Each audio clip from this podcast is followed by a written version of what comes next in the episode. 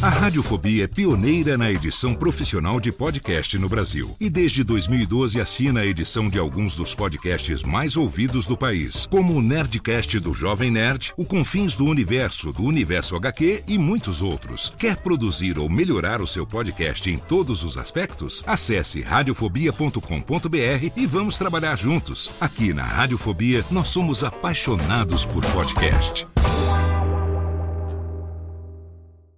Você lembra dessa voz? Não, não, não, não, não, não, não pode com sua mãe. Meu nome é Lightyear, Buzz Lightyear. Sou um patrulheiro espacial. Olha só, quem estava falando aí era um brinquedo, não é o Buzz Lightyear. Ele é um brinquedo de loja barata. Eu sou o verdadeiro Buzz Lightyear.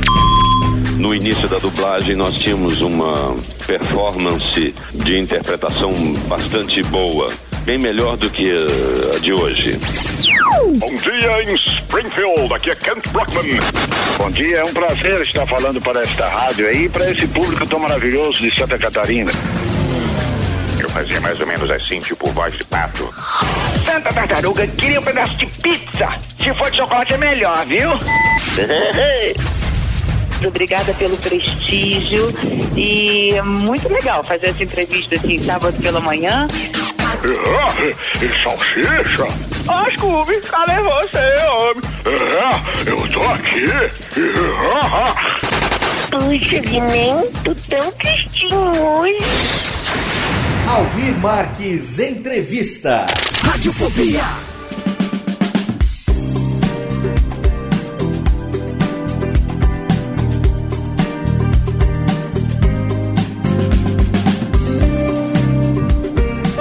Saudações, ouvinte do Radiofobia, eu sou Léo Lopes e é com muito orgulho que eu trago para você a nossa edição mensal do acervo Almir Marques Entrevista. Se por acaso você está chegando agora, não sabe do que se trata, Almir Marques é um amigo nosso, integrante do Radiofobia. Ele é radialista lá de Rio do Sul, em Santa Catarina, trabalha na 93 FM, uma emissora local, e durante mais de 10 anos, o Almir, que também é um amante da dublagem, é um apaixonado pela dublagem, ele entrevistou dezenas de dubladores no programa que ele apresentava aos sábados pela manhã na 93 FM. Durante muito tempo, ele teve um site onde ele disponibilizava essas entrevistas. Depois, ele acabou com o site, essas entrevistas sumiram da internet e aí eu entrei em contato com ele desde o ano passado. O Almir Marques então entrou para a equipe do Radiofobia e hoje ele traz pra gente aqui todas as entrevistas do seu acervo. Essas entrevistas que você ouve na nossa série Almir Marques Entrevista, elas foram gravadas a partir do ano 2000 até mais ou menos o ano de 2004, tem entrevistas até de 2005. Então você vai notar que não são entrevistas recentes. Muitas vezes os atores, os dubladores falam sobre assuntos que já passaram, obviamente. Então tenha sempre em mente que essas entrevistas são um acervo, um acervo raro, um acervo importante de entrevistas com dubladores, com algumas das figuras mais importantes da dublagem nacional. Algumas, infelizmente, já não estão mais aqui conosco, como é o caso do Newton da Mata, que foi um dos primeiros áudios que a gente disponibilizou. Se por acaso você ainda não ouviu, vai lá no Radiofobia, você vai clicar em podcasts e vai clicar na série O Coração da Voz. Lá você vai encontrar todas as entrevistas com todos os dubladores, sejam eles entrevistados por nós no Radiofobia ou as entrevistas do acervo do Almir Marques. E para esse mês de julho de 2013, nós escolhemos aqui uma entrevista do acervo do Almir que foi gravada em setembro de 2002 com uma das figuras mais queridas da dublagem nacional, ela que é carioca, começou a sua carreira como dubladora no ano de 1973 nos estúdios da saudosa Herbert Richards, no Rio de Janeiro, a convite de uma amiga, outra veterana da dublagem, Selma Lopes. Nós já tivemos a entrevista da Selma aqui no acervo do Almir, é só você procurar lá no Radiofobia que você vai encontrar. Essa que nós estamos falando hoje é ninguém menos do que Sumara Luiz, uma das vozes mais conhecidas do meio da dublagem. Ela que é conhecida por dublar atrizes como Glenn Close, Elizabeth Taylor, Meryl Streep na grande maioria dos seus filmes, entre outras. Nos anos 80, se você acompanhava a TV, você vai lembrar da série A Gata e o Rato, não é? Onde a gente tinha lá a dupla formada por Bruce Willis e Sybil Shepherd. Ela fazia a dublagem da voz da Sybil Shepherd e você vai reconhecer com certeza a voz da Sumara em muitas outras obras de televisão, de cinema. Tenho certeza que você vai conhecer como a Tempestade de X-Men Evolution. Ela que também é diretora de dublagem há muito tempo e também presidente da ANAD, Associação Nacional dos Artistas de Dublagem. Tenho certeza que você vai gostar muito, então aumenta o som para você ouvir hoje Sumara Luiz no nosso acervo Almir Marques Entrevista. Mês que vem a gente está de volta com mais uma entrevista desse acervo raro que com certeza é um presentão para você que, como nós, gosta e valoriza muito o trabalho dos profissionais de dublagem no Brasil. Semana que vem a gente está de volta com mais um Radiofobia para você. Um abração. Tchau, tchau. Radiofobia. Radiofobia. Agora 9 horas 4 minutos, estamos ao vivo para uma grande parte de Santa Catarina, 93 FM, a melhor estação do seu rádio. Prometemos durante toda a semana. Ela fez o convite e agora está ao vivo na 93. Nós vamos falar nesse momento com o Rio de Janeiro e falar com nada mais, nada menos do que a gata, Sumara Luiz. Bom dia, Sumara. Bom dia. Tudo Todos bem? Todos bem aí, não? Tudo certinho. E com Aqui você? Aqui é uma gripe que você não pode imaginar. Essa frente fria vindo aqui do sul, né? Pois Te pegou é, de jeito. vocês ficam mandando essas coisas pra gente, a gente aqui não tá acostumado, não. Legal. Então, para nós iniciarmos esse papo bem descontraído, bem gostoso, eu queria que você dissesse aos ouvintes da 93 como é que foi o início da carreira da Sumara Luiz. Olha só, gente, faz tanto tempo isso, na verdade. Mas, quer dizer, o, o começo da minha carreira, na verdade, é um tributo a uma pessoa, sabe, Almir? Porque é, essa pessoa me ouviu, eu sou economista por formação, imagina, né? Então, essa pessoa me ouviu um dia e disse, nossa, você tem uma voz tão bonita, você não gostaria de, de fazer um teste para dublagem? E eu disse, mas du, dublar, mas o que é isso? Quer dizer, eu trabalho na Bolsa de Valores e tal, né? E ela disse, não, vamos, vamos e tal. É, daí eu fui, achei aquilo interessantíssimo, né? Um mistério verdadeiro, uma coisa difícil, dinâmica é, e tal. Daí é, eu fiz o teste, até era uma, uma, uma, negra e tal, muito bonita. E a minha voz, claro, ficou ótima, né? Aí ela disse, olha, eu acho que você é uma dubladora. Eu digo, é mesmo? Ela disse, é, eu acho. E daí eu, ela me levou para uma empresa, uma grande empresa aqui no Rio. Eu fiz o teste e seis meses depois disso, eu estava fazendo As Panteras, que foi um sucesso sem tamanho. O nome dessa pessoa uh, responsável por essa descoberta e o incentivo todo que ela me deu ao longo da carreira e tudo mais é Selma Lopes. Grande Margem Simpson. Grande Margem Simpson. Já e tive... grande tudo, né? Porque... Já, já entrevistei ela aqui. É, ela é uma pessoa adorável, um a mãe, assim, de todos nós, né? Uma pessoa que tem uma uma trajetória dentro da dublagem, quer dizer, dos primórdios, primórdios realmente. E ela, o olho dela, o ouvido dela foi lá, bateu em mim e disse, não, você vai, você vai. E toda a vida me incentivou, toda a vida eh, me deu apoio e tudo mais. Uma pessoa realmente adorável a quem eu presto nesse momento meu tributo, a minha admiração, meu carinho. E esse primeiro estúdio foi a Herbert ou foi a VTI? Não, o primeiro estúdio sempre foi a, a Herbert. Eu fiquei lá durante 24 anos, amigo. E qual foi o primeiro grande trabalho seu? Olha, uma emoção, na verdade, porque é, foi um filme uh, chamado O Grande Motim. Esse filme tinha uma particularidade. Era o, o ator, meu Deus, como é o nome dele?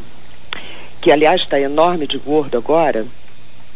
Uma, é, Marlon Brando, que era lindíssimo naquela época, né? Na época que ele fez o filme, inclusive, ele tinha uma. A esposa dele trabalhava no filme, era uma. Ela é originária de uma, de uma ilha e tal. A mulher era lindíssima, uma coisa dos cabelos longos, verdes e tal. Só que ela falava uma barbaridade, eu não estava acostumada com aquilo e tal. E, mas o diretor, que foi o Mário Monjardim, disse, não, olha, você vai fazer e, e está encerrado e pronto, e é isso mesmo, vamos logo, né? já está demorando muito para você começar isso e, e, botar o pé na estrada, e aí foi o primeiro trabalho que eu fiz, eu fiquei tão emocionada que eu não consegui dormir naquele dia. E vamos falar um pouquinho então das Panteras, qual é o personagem que você fazia nas Panteras, na primeira série? Olha, eu fazia Sabrina, é, a Sabrina é, era uma coisa assim adorável, porque eu acho que é, na verdade, Almir, eu, eu, eu tenho para mim, há muitos anos faço dublagem, né? Exatamente 28 anos. Então a gente tem assim, já dá para fazer um histórico. Eu acho que a dublagem é, no Brasil se modificou, ou tem um marco a partir das Panteras. Porque é, a, até então, é, e os críticos gostam muito dessa fase, né? Entre aspas, é, tinha-se uma coisa assim muito muito formal né, na forma de falar. Então usávamos expressões americanas, é, do tipo assim, aliás, tem até uma piada nisso que é muito boa. E eu acho que todo mundo vai conseguir entender. É assim, o cara acaba de ser atropelado por um trem, está todo arrebentado. Aí o amigo dele chega e diz, você está bem? Quer dizer, ele pode estar tudo, menos estar bem, não é? Agora, é, é aquela coisa do, do, do, inglês, né? Que pergunta isso. Então era traduzido é, ao pé da letra. Literalmente. hein? Literalmente, letra Exato, é. Então era aquela coisa. É, é, muito igual, né? As, as expressões idiomáticas, todas as coisas eram traduzidas fielmente. Muito bem. Nas Panteras, nós fomos gravar e naquela época, é, seus ouvintes são muito jovens, Almir? Não, nós temos toda a faixa ah, de tá. público. Nós tínhamos uma, uma ditadura no país nessa época, né? Então certas coisas não podiam ser ditas e tal. E isso implicava em que é, um trabalho tinha que ser mandado para censura com uma antecedência grande e de cinco em cinco episódios, no caso das séries, de forma que os, os censores não é, pudessem é, ter uma ideia total. Nós não podíamos falar certas coisas, é, tais como Che Guevara, sutiã, Uh, umas coisas assim bárbaras, meu Deus. Não, nunca consegui entender porquê, mas não podíamos. E nas Panteras a gente começou a mudar isso. Nós, eu me lembro que a Maralise, a Angela Bonatti e eu, e o Luiz Manuel, que era o diretor, nós estávamos exaustos nesse tal dia. E precisávamos gravar de toda forma os cinco episódios. Portanto, isso significou que nós ficamos de 8 da manhã dentro do estúdio a quase 8 horas da manhã do dia seguinte para gravar os tais cinco episódios. E aí, quer dizer, as coisas foram saindo como se nós estivéssemos na sala de estar da gente, com aquela intimidade que nós tínhamos eh, por companheirismo de trabalho, né? E eu me lembro que nesse, num desses filmes, eu, eu, elas saíram de cena, as panteras e tal, e eu, eu disse, olha meninas, é, donzelas, é, pela sombra, viu? Todo mundo riu muito dentro do estúdio, e eu disse, ah, Luiz, tá, então vamos refazer, saiu, eu estou muito cansada. Ele disse, não, mas escuta, ficou ótimo, ficou, tem tudo a ver. E, bom, eu digo, é, você acha? Ele disse, é, acho, porque se eles mudarem isso, a gente refaz só essa parte, mas ficou tão bom e tal. Aquilo ali foi uma, uma senha. Foi um marco? Foi. É uma senha e a partir dali, quer dizer, a gente começou a mudar tudo e começou a falar do jeito que a gente falava com os nossos amigos. Nós éramos muito jovens também na época, é, mais ou menos é, da mesma idade delas, tão bonitas quanto. Ah, essa foi boa, você acha? Essa foi ótima. Você viu que, entendeu? Mas, mas, você, você é, uma, é uma pessoa muito bonita. Não, mas a propaganda, meu filho, entendeu? É a alma do negócio. Olha, vou te dizer. Então, aí a gente, é, quer dizer, era fácil pra gente entrar naquele tipo de universo e, é, devido a a, a, a idade, né, quer dizer, que, que era mais ou menos correlata, e aí a gente começou a brincar muito. A partir daí, tudo foi possível na dublagem, tudo. Eu me lembro de um trabalho do Damata, meu, meu companheiro querido da Gato e o Rato, é, o Damata fez uma série nos anos 80, 70 e pouco, e que ele fazia um sotaque caipira, né? O Primo Cruzado. Hein? O Primo Cruzado. Isso, você vai ter que me ajudar com o nome das séries, porque... Okay é muita coisa na cabeça, né? Mas ele fazia isso, quer dizer, isso seria impensável, né? Nos, no, nos anos para trás. Por isso eu acho que as Panteras foi, assim, um grande marco. Independentemente de que foi uma, uma nova política né, nas séries também nos Estados Unidos. Uh, e a partir daí também, é, Almir, tem uma outra característica. Quer dizer, é importante essas coisas? As pessoas querem saber? Com certeza. É? É. Porque olha só, quer dizer, é, todos os dubladores né, que começaram e tal, como é o caso da própria Selma Lopes, do Orlando Drummond, uh, enfim, dos grandes ícones, né? É, o, o, é, esse pessoal é, é oriundo do rádio teatro, não é verdade? Quer dizer, então, porque é, é, a dublagem, na verdade, é um grande radioteatro, né? É outra vez a, a, a utilização da voz é, como veículo, né, de interpretação, tão somente a voz, que era a história da, do rádio. Então, quer dizer, a, o rádio tinha uma classificação de voz. No caso, para ficar claro para vocês, a minha voz seria, na, no rádio, seria a dama galã maviosa. Maviosa porque a minha voz tem uma característica de grave, né? Claro que muito aí por causa da gripe, mas é, de toda forma tem um grave na minha voz que é, é meio raro é, nas mulheres. O homem sempre tem do, do, do médio tom, né? Para o para baixo e a mulher tem do médio tom para cima. No meu caso, eu desço um pouquinho, né?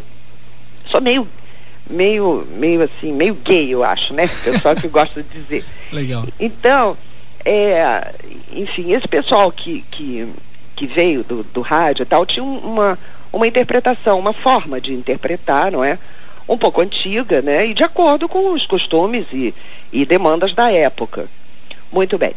Esse povo todo que veio depois, é, depois das Panteras e tudo mais, quer dizer, começou a mudar isso. E o grande barato foi o Drummond, por exemplo, fazendo aquela série é, Casal 20, com a Juraciara Diácovo e o saudoso André Filho, é, o Drummond começou a adaptar isso.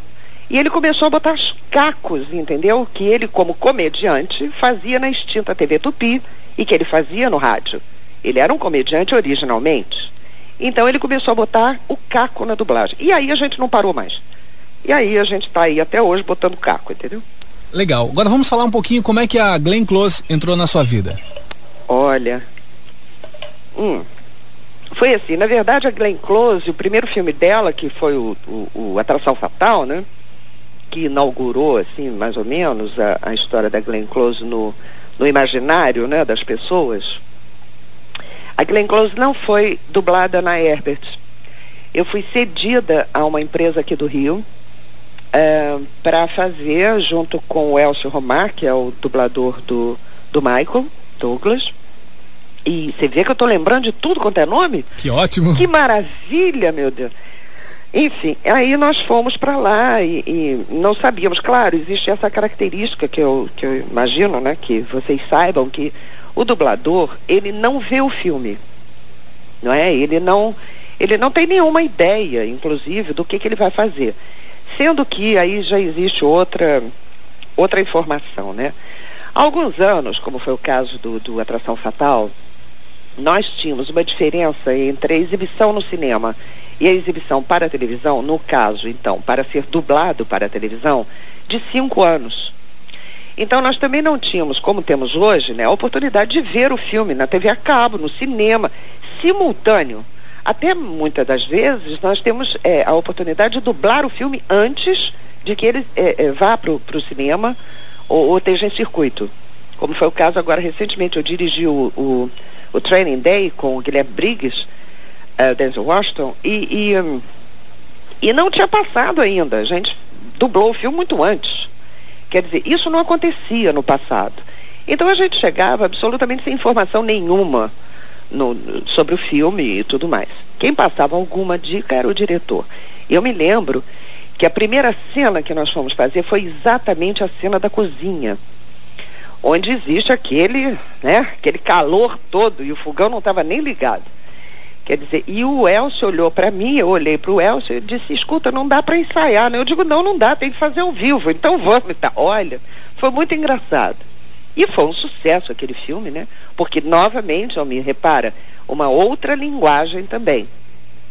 Não é verdade? É verdade. E para quem não sabe como é feita uma dublagem, vocês recebem o texto, vocês... É. É... Bom, quer dizer, mais ou menos assim, vocês grosso teriam, modo, né? Vocês O- teriam um fone de ouvido onde vocês recebem o som do filme em inglês. Isso, é, nós, nós temos, quer dizer, vamos, vamos, vamos do princípio, peraí. É, bom, então eu como diretora, eu recebo o filme. Daí eu vejo aquele filme, marco aquele filme, eh, vejo as vozes, a escalação e vou para o estúdio. Convoco, né? De acordo com, com o que eu achei, e o fichário, né? No caso hoje o computador, que me diz quem faz quem. E daí, e os outros papéis que eu escolho. Muito bem, daí eu vou para dentro do estúdio. eh, hoje em dia se grava separado, mas eh, nem todas as casas ainda.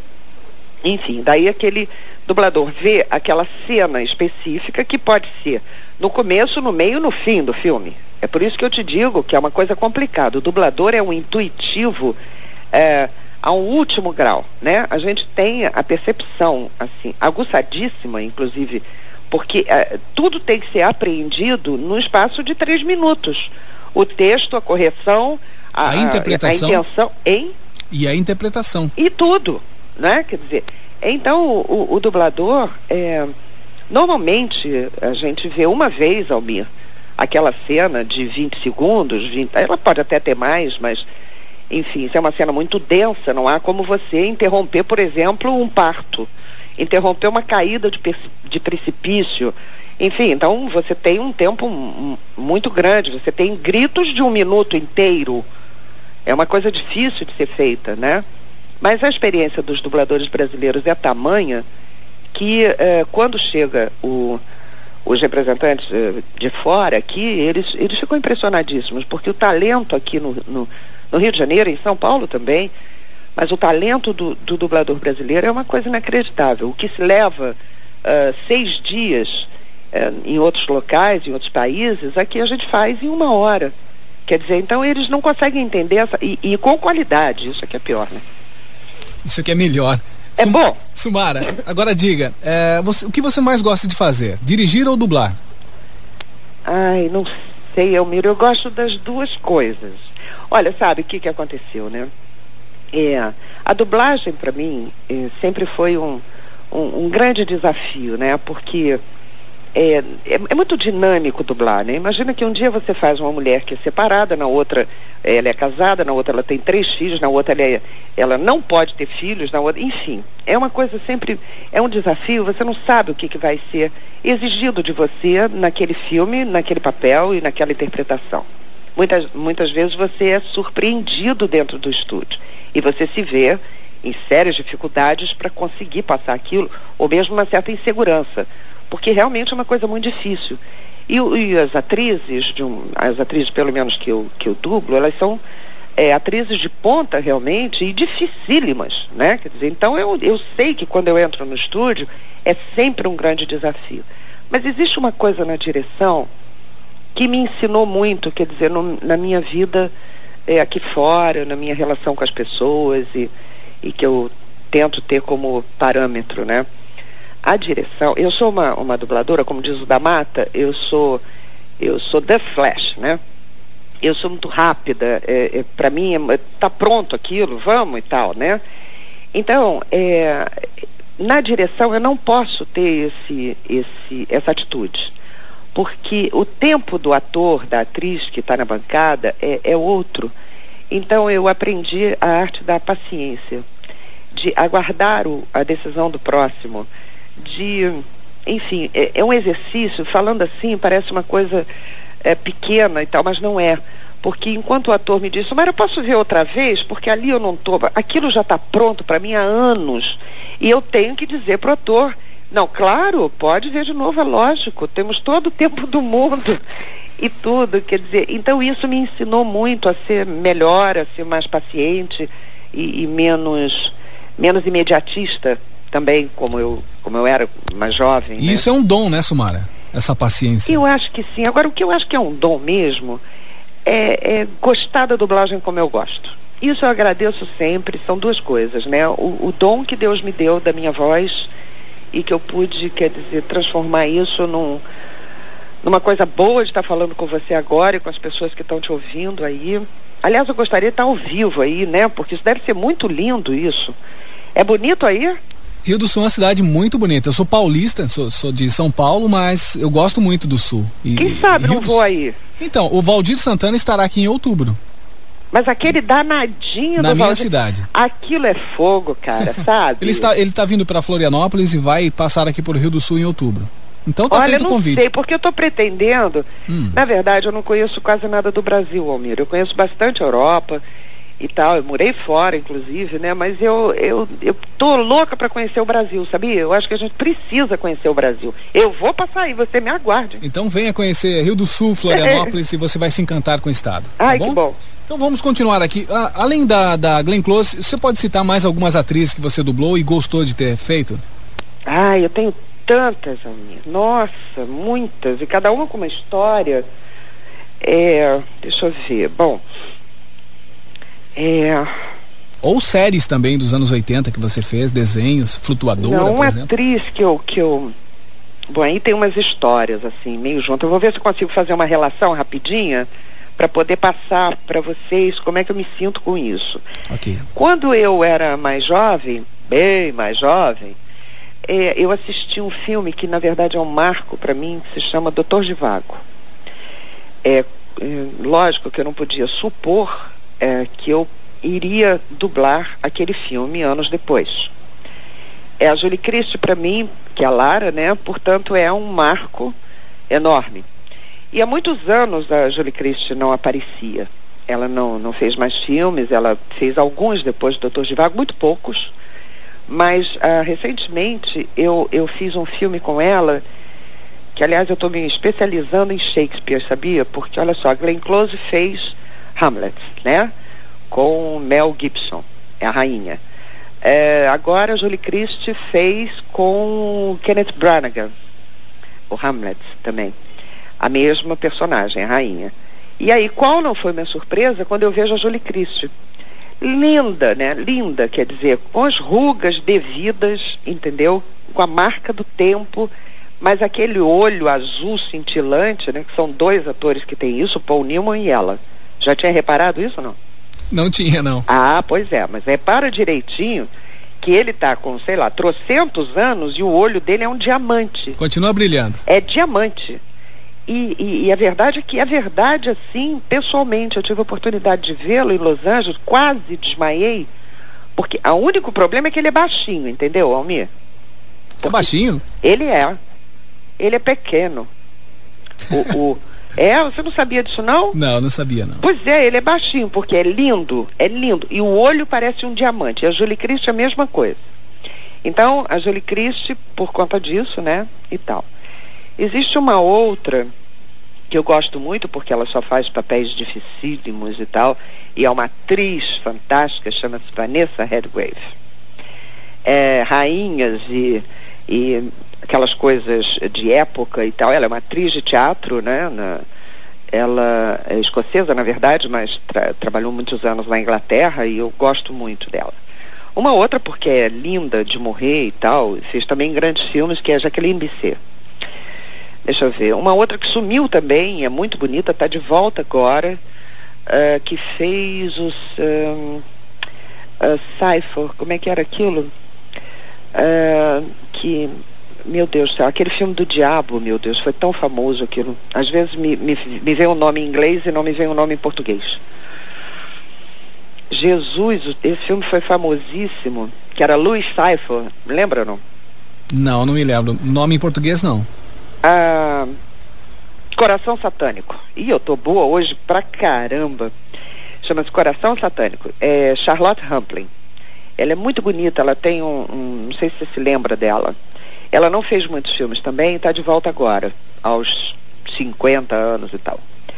A outra, também uma atriz de peso, que eu gosto muito de fazer, que é a Anne Bancroft.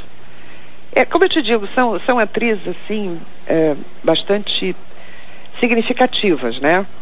É, a minha listagem é sempre assim, Elizabeth Taylor, Claudia Cardinale, é, Carol Burnett, que é uma, uma, uma comediante fantástica. Geralmente mulheres fatais, né, Sumar? É, não, fatais sempre. Não, mas também com essa voz não ia ser diferente, né? Eu queria que você falasse então dessa voz na gata. Agora vamos chegar na gata, né? Ai, a gata, tá. A gata de A Gata e o Rato. Tá bom, olha, gata, era uma coisa assim. Bom, era uma discussão, eu, não- eu, eu nem sei se vou conseguir, é, na verdade, fazer, é, porque eu, eu tinha um, um, um- o da mata comigo, a gente, para você ter uma ideia, a gente não lia o texto, né?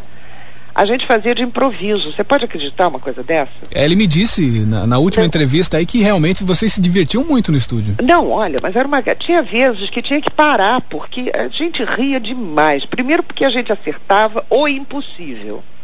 Aliás, tem uma curiosidade. Vocês aí assistem, claro, né? Devem ver tal, um programa chamado Os Normais. Com certeza. Então, os normais é nada mais, nada menos do que a gata e o rato, de novo. Repara só, as mesmas discussões, eles não se entendem, discutem dentro do carro. Lembrou? É verdade. Ah, viu? Pois é, como dizia o Chacri, nada, não, tudo se copia. Nada se cria. inventa. Não é verdade? Exato. Agora, a gata era o seguinte. É, a história da, da dublagem da gata foi assim. É, dos Estados Unidos, nós, eu e da Mata, recebemos um telefonema. Desculpe, é a gripe. Recebemos um telefonema na empresa é, de que o dono da empresa estaria no telefone para falar conosco com urgência. Uh, seu Herbert Richard, né? Então nós nos dirigimos para a sala dele e tal, pegamos o telefone, colocamos no Viva Voz e tal, e ele disse, olha, eu estou saindo daqui de Los Angeles e eu tenho uma série na minha mão, vocês parem imediatamente tudo que estejam fazendo, vocês dois, nós ambos, né? Quer dizer, éramos diretores da empresa já há muitos anos, e vocês parem tudo, vou, vou mandar reformular tudo que vocês estão fazendo e eu- vocês precisam fazer essa série. Eu só vejo vocês dois. Não, não é possível ser outras pessoas para fazer essa série.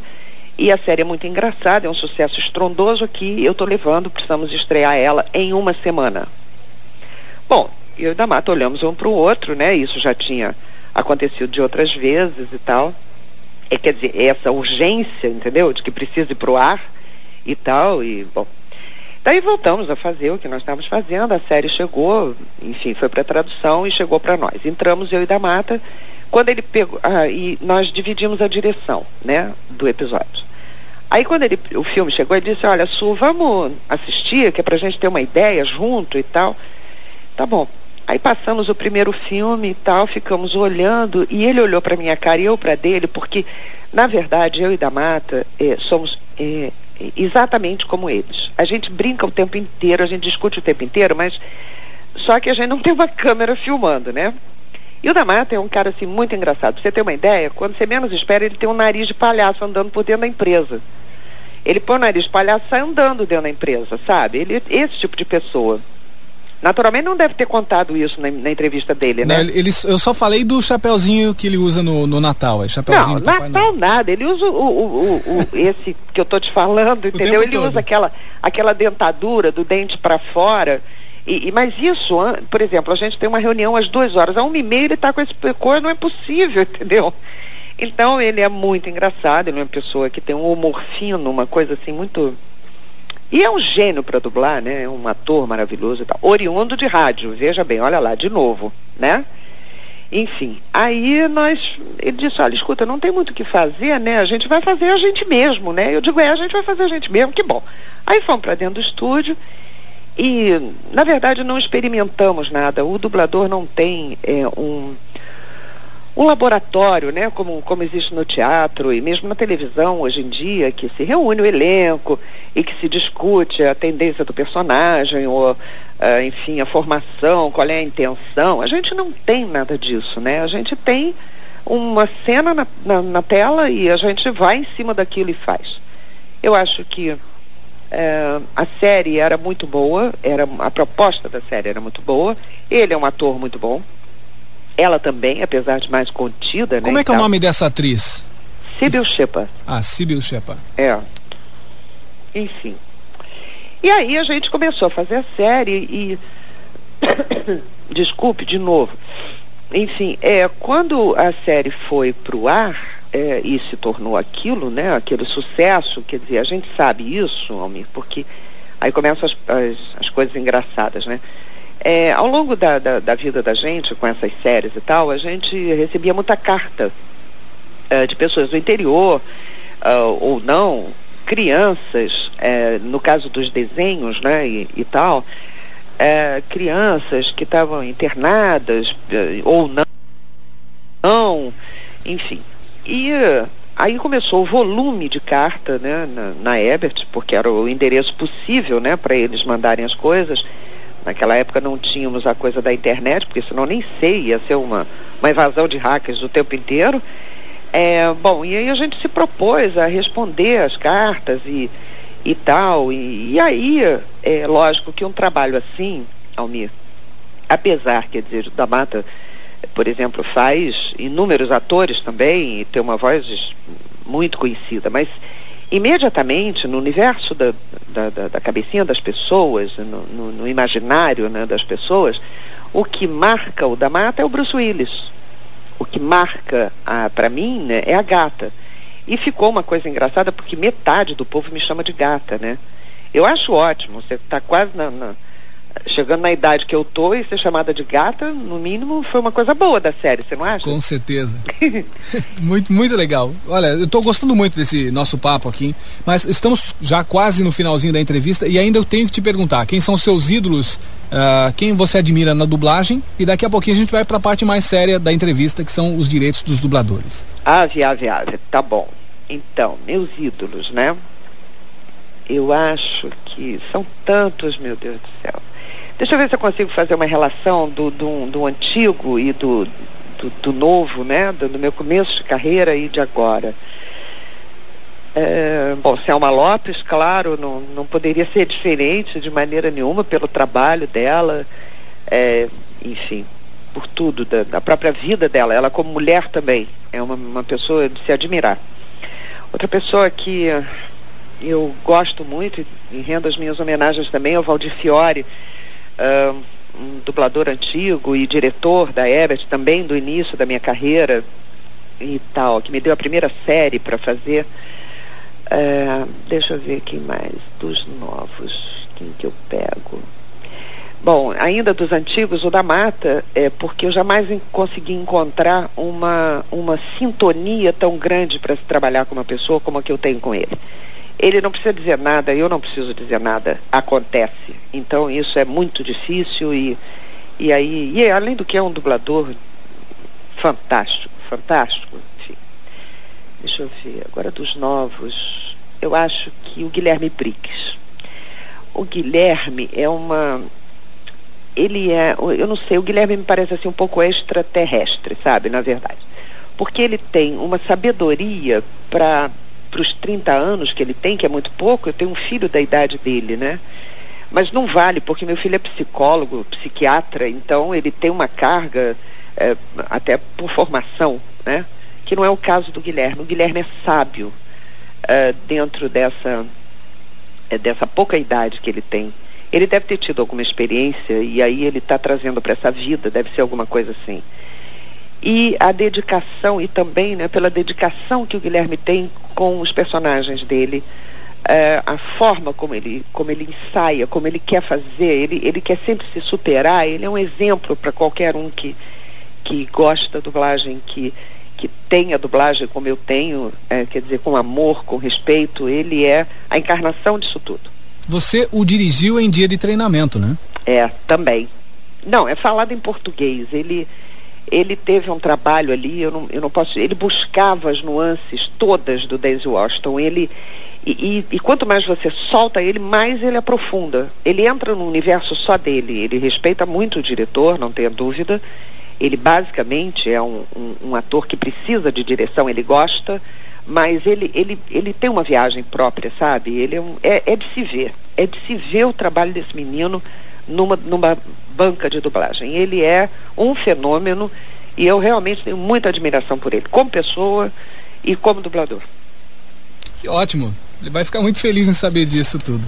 É, ah. acho que sim, a gente se gosta muito também, mas independentemente disso, eu podia até não falar com ele, entendeu? Mas ele é realmente tudo isso que eu falei para vocês. E ele tem uma admiração muito grande por você também, Sumara. Ele tem uma admiração por todos nós que começamos isso. É por isso que eu te digo, ele tem um, ele tem uma densidade como pessoa humana que é uma coisa impressionante. Só mesmo você convivendo com ele para poder entender. Agora vamos falar um pouquinho da parte séria. Como é que estão os direitos dos dubladores? Atual situação. Não estão, né, Almir? Esse é que é o problema, né? E não estão. Então, enfim, olha só, o, o, o dublador é um artista, né? E o artista, ele, ele peca por algumas coisas, é, do tipo assim, o artista não sabe negociar cachê, o artista não sabe se valorizar. Eu não estou falando, quer dizer, é, do artista de, né, global, sabe, que que explode e tal. Não estou falando disso, porque aí é uma exposição de imagem, aí ele tem até assessores para cuidar disso, né? Ele mesmo não sabe o que, que ele vale, nem nada. Mas então, e durante muitos anos, quer dizer, a dublagem é, brasileira, que é considerada uma das melhores do mundo, junto com a do México e da Itália, é, enfim, o dublador ficou dentro do estúdio, né? Mais anônimo que, que sempre. E aí algumas coisas foram acontecendo de algumas pessoas serem chamadas pela mídia é, e começaram a dar entrevistas e saíram do estúdio, digamos assim, né? Algumas pessoas uh, começaram a aparecer muito, reportagens e tal. E a partir daí, quer dizer, a gente viu que um universo muito grande de pessoas sabia do que a gente fazia uh, e tudo mais. Isso nunca foi reconhecido.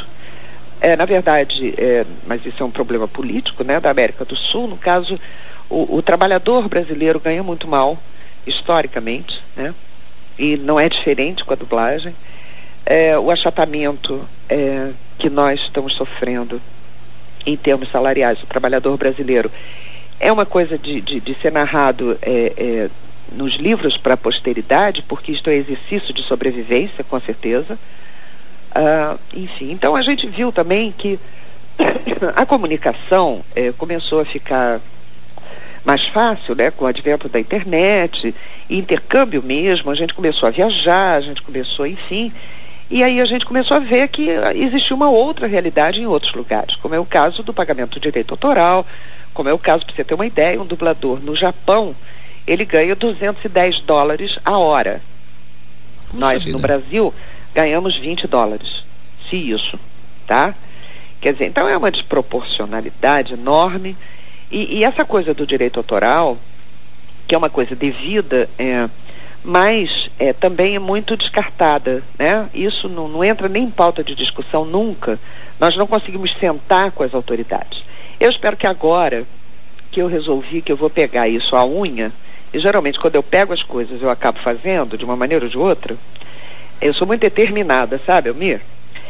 Então eu resolvi que a gente ia mexer com isso, Peguei todas as informações possíveis e agora quero ver se nessas eleições, quer dizer, se há realmente uma maturidade das pessoas para mudar o Congresso, não é? É fácil tudo isso que vem acontecendo de, uh, enfim, corrupção e, e, e, tudo mais. As pessoas, eu espero que estejam atentas e a gente consiga entrar e, e cooptar, quer dizer, a classe política para uma, uma uma discussão. Uma discussão, né? E o cumprimento da lei que existe, não é? Mas não é cumprida, nesse país tem essa essa brincadeirinha, né, de lei que não pega, isso é, deve ser algum tipo de brincadeira que os portugueses inventaram, né? Mas enfim, a gente fica contando a piada até hoje. Isso é que é ruim. Mas enfim, é, eu acho que a gente tem uma chance. É claro, né, Almir, que eu tenho é, é, eu tenho certeza de que eu não vou poder usufruir desse direito autoral. Eu li uma mensagem que você disse que mesmo que ficasse para os seus netos. Ah, com menos, certeza. Né? Com certeza, né? Porque aliás eu tenho uma coisa que eu disse no outro dia numa mesa de negociação, o advogado patronal disse para mim, mas doutora, é, a senhora, assim a senhora parece que não, não quer resolver isso. Eu digo, mas eu não preciso, eu tenho herdeiros. Quer dizer, sabe, eu tenho herdeiros, então, mesmo que não seja para mim, mas é um direito devido, é um direito do trabalhador. Uh, os outros países todos reconhecem esse direito. O, Brasil é signatário desses, eh, desses acordos internacionais todos, a partir de 86. Quer dizer, eu tenho tudo isso em mãos, né? Esse trabalho de, de pesquisa e garimpo aí. Mas então eu quero levar tudo isso, eu tenho outras pessoas junto comigo, tenho advogados e tudo mais, que a gente, de alguma maneira, a gente vai chegar lá. Eu só espero que, para isso, sabe, Elmir, vai ter uma coisa num determinado momento que vai ser muito importante, que é o apoio das pessoas que gostam do nosso trabalho, uh, da dublagem, do ator brasileiro, que gostam do país e que são trabalhadores também. E tem meu total apoio, Simone. Oba! Tá bom? Vou Pode botar contar você comigo. na listinha. Ok, pode Tá me, me colocar na lista que com certeza assino embaixo. É, eu queria muito agradecer a você, Almir, é, pelo carinho com que você tem chegado a gente, né? Essa forma gostosa que você tem de a gente se sente muito bem com você, apesar de não não, não sabemos, né? Quer dizer, a gente não, não- nunca se encontrou, mas a, a- a tua voz e a gente trabalha com isso, né? A tua, a tua voz é sempre repassada de muito carinho, de muita admiração, de muito respeito, e isso é muito bom, é muito gostoso. Eu queria te dar um abraço muito grande, dizer que eu tô aqui a hora que você precisar, sempre, não tem hora, não tem dia. Se você precisar de alguma coisa, estamos aqui. É só ligar pra gata que a Que gente legal. resolve. Olha, fiquei muito feliz, é, porque a- as minhas entrevistas são, são dife- diferenciadas por essa emoção. Eu procuro passar a emoção que eu estou sentindo nesse exato momento e procuro fazer essas entrevistas também ao vivo para passar essa emoção ao vivo, porque se eu fizesse gravado não, se- não teria a mesma emoção, Sumara Luz. Eu concordo com Né? você. Então por isso É, estamos quando aqui. eu fico aqui imaginando que tem uma porção de ouvidinhos me ouvindo, é muito legal. Muito legal. Eu gosto também. Essa emoção faz parte da, da vida da gente. Então eu queria deixar você muito à vontade para as suas considerações finais. As minhas considerações finais. Bom, eu espero ser eleita, não é? Então, eu estou lançando a minha candidatura. Bom, nós estamos em época eleitoral, tem que aproveitar, né? Olha só, eu queria te falar do meu carinho, pedir desculpa mais uma vez a você e aos teus ouvintes pela minha gripe. Ahn, realmente vocês me mandaram alguma frente fria daí, com certeza. Mas eu sei que foi uma frente fria calorosa, então não faz mal, eu fico com gripe assim mesmo. É, e queria mandar um beijo bem grande, ah, bem carinhoso, e, e- e queria, quer dizer, ter assim uma, um compromisso com você de que eu vou chegar aí. E vou na tua rádio, daí a gente conversa e dá um abraço bem grande um no outro. Legal. Tá bom? Tá ótimo. Tá falado então, Sumara Luiz. Muito obrigado. Nada, meu amor. Um beijo grande. Outro. Rádio Fobia. Oi, eu sou o Antônio Viviani e quero convidar você a ouvir o nosso podcast Voz Off. Desde julho de 2017, eu e meu amigo Nicola Lauleta temos o prazer de conversar com as grandes vozes do rádio, da TV e da publicidade do Brasil e trazer suas histórias até você. Se você, como nós, é apaixonado por locução, acesse vozoff.com.br e acompanhe nossos episódios aqui na Radiofobia Podcast Network.